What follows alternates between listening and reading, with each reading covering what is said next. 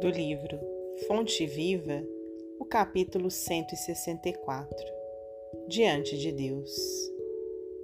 Pai Nosso. Jesus, Evangelho de Mateus, capítulo 6, versículo 9. Para Jesus, a existência de Deus não oferece motivo para contendas e altercações não indaga acerca da natureza do eterno, não pergunta onde mora. Nele não vê a causa obscura e impessoal do universo. Chama-lhe simplesmente nosso Pai. Nos instantes de trabalho e de prece, de alegria e de sofrimento, dirige-se ao Supremo Senhor na posição de filho amoroso e confiante.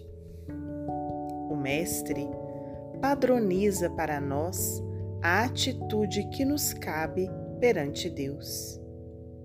Nem pesquisa indébita, nem inquirição precipitada, nem exigência descabida, nem definição desrespeitosa. Quando orares, procura a câmara secreta da consciência e confia-te a Deus como nosso Pai Celestial. Sê sincero e fiel. Na condição de filhos necessitados, a Ele nos rendamos lealmente. Não pergunte se Deus é um foco gerador de mundos ou se é uma força irradiando vidas.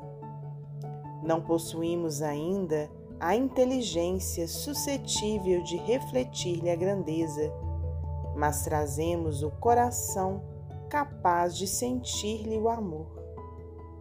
Procuremos, assim, nosso Pai, acima de tudo, e Deus, nosso Pai, nos escutará. Emmanuel, psicografia de Francisco Cândido Xavier.